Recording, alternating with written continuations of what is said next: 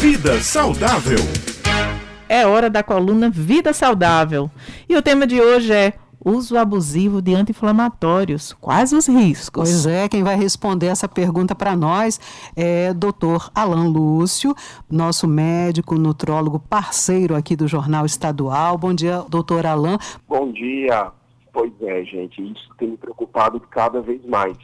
É, muita gente, principalmente depois dessa época de pandemia, até com medo de ir a médico, ah, com medo de de repente acabar se contaminando com, com a Covid, e de repente começa a usar a, a, a automedicação como estratégia realmente para sanar alguns sintomas ah, que vinham sentindo.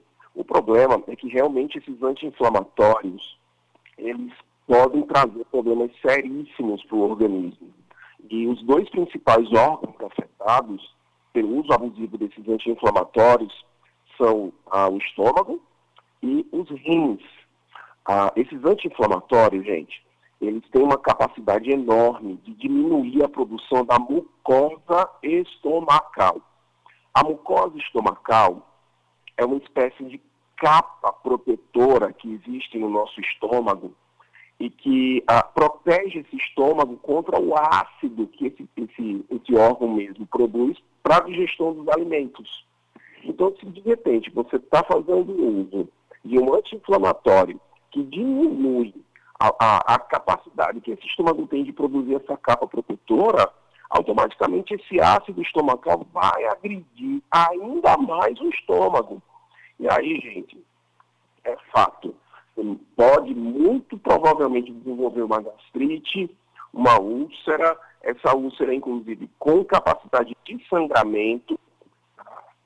Existem alguns casos em que a gente tem o que a gente chama de úlcera perfurante, que é quando essa úlcera rompe e todo aquele conteúdo ácido ele acaba caindo e se distribuindo na cavidade abdominal, porque por esse furo por esse rasgão na parede do estômago, esse ácido literalmente cai na cavidade abdominal. O outro lado é o rim, os rins. Esses rins, eles também têm uma espécie de, de, de proteção, afinal de contas, o rim é um órgão por onde passam substâncias tóxicas, substâncias ácidas, substâncias agressivas ao organismo. A, a, tal ponto que é por isso que esse órgão ele consegue pegar essas substâncias e jogá-las fora na urina. Então, sem essa proteção, automaticamente a gente tem também ah, esse risco aumentado aí de dano aos rins, inclusive evoluindo com insuficiência renal. Vale lembrar, na verdade, quem são esses anti-inflamatórios? São clássicos, a gente tem por aí o, o ibuprofeno, a nimesulida, né, o diclofenaco, seja ele de sódio, seja ele de potássio, e por aí vai a gente, a gente entende o seguinte, ó, essas medicações são medicações para usar por no máximo estourando de 5 a 7 dias. São medicações que são para fase aguda, é para te tirar da crise, de inflamação. Tá? Então, de 5 a 7 dias. Não passem disso. Não é para se usar esse tipo de medicação por mais que esse tempo. E, para finalizar essa, essa ideia, ainda tem campeão que é o corticoide, que também é um anti-inflamatório, né, que aí tem os nomes os mais é, diversificados possíveis. Mas a gente chama atenção, por exemplo, para prednisona, para dexametasona, esses corticoides, gente, são ainda piores se usados de forma abusiva a longo uhum. prazo sem um devido acompanhamento médico, porque esses corticoides são anti-inflamatórios hormonais, eles são hormônios corticóide é um hormônio. E os perigos que esse remédio pode trazer é um santo remédio. Mas uhum. se usado de forma equivocada, por tempo equivocado, eles podem trazer sérios riscos. Uhum. Tudo depende, não é? Uma síndrome chamada síndrome de Cushing, que é o uhum. síndrome, a síndrome relacionada ao excesso desse, desse hormônio. Doutor Alan, tudo depende então da frequência e da quantidade usada pelo, no medicamento, né? Com o medicamento. Exato.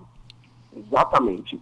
Tudo depende da os, os não hormonais, que é no mesolídeo, do profeno, depende da, da, da, frequência utilizada, como eu disse, no máximo sete dias, uma semana, uhum. e o corticóide, que é hormonal, também da frequência e principalmente da dose. Uhum. Corticóide não é um medicamento para você usar por conta própria. Você precisa de uma orientação médica para não passar do ponto.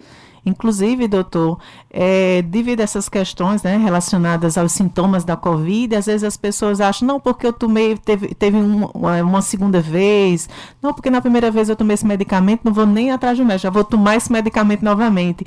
E às vezes você acha que está com com, com Covid, não vai nem fazer o teste, já toma aquele medicamento que tomou da outra vez e já vai se aí tomando com uma certa frequência, mesmo que seja até cinco dias, aquele primeiro momento, mas aí passa 10, 15 dias, já está tomando, passa um mês, dois meses, já está tomando novamente. Isso tudo tem que ser é, é, revisto, né? Esse tipo de comportamento é extremamente danoso, não é isso?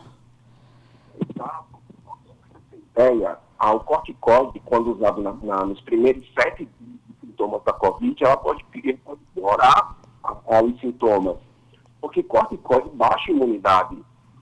Só para você ter ideia, se você passar mais de sete dias usando um corticóide, por exemplo, uma prednisona de 20 miligramas, usando isso mais de sete dias, você já tem que fazer desmame, você não pode tirar de uma vez.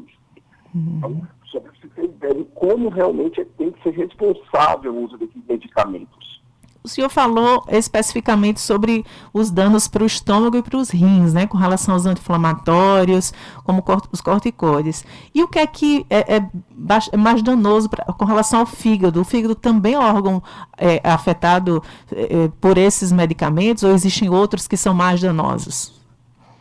Então, ah, para o fígado existe sim perigo de dano ao fígado, ah, por sorte, o fígado é um dos órgãos mais resilientes que a gente tem no corpo humano. Ele tem uma capacidade de regeneração e recuperação muito grande.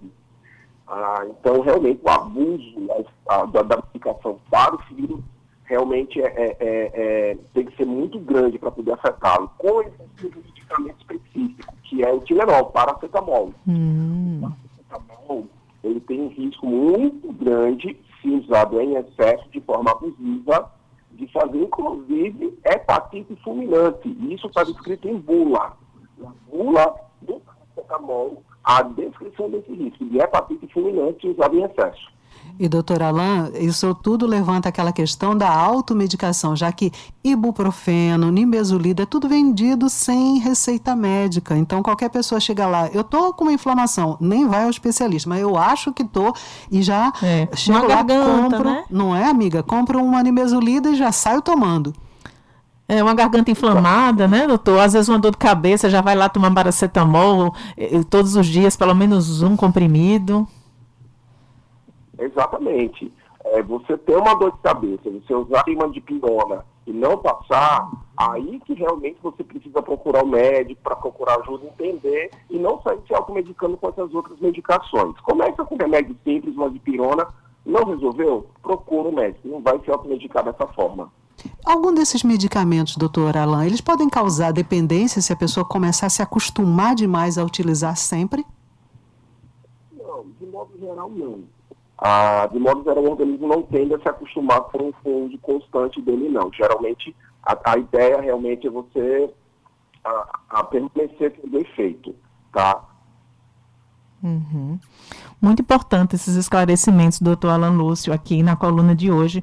Muito obrigada, doutor Alan, por essas informações e para nos alertar e alertar os nossos ouvintes sobre essas questões relativas à, à automedicação, né? Principalmente porque nosso organismo todo pode sofrer bastante, né, doutor? Até a próxima quinta-feira, viu, doutor Alan? Mais uma coluna Vida Saudável. Obrigado, gente. Até quinta.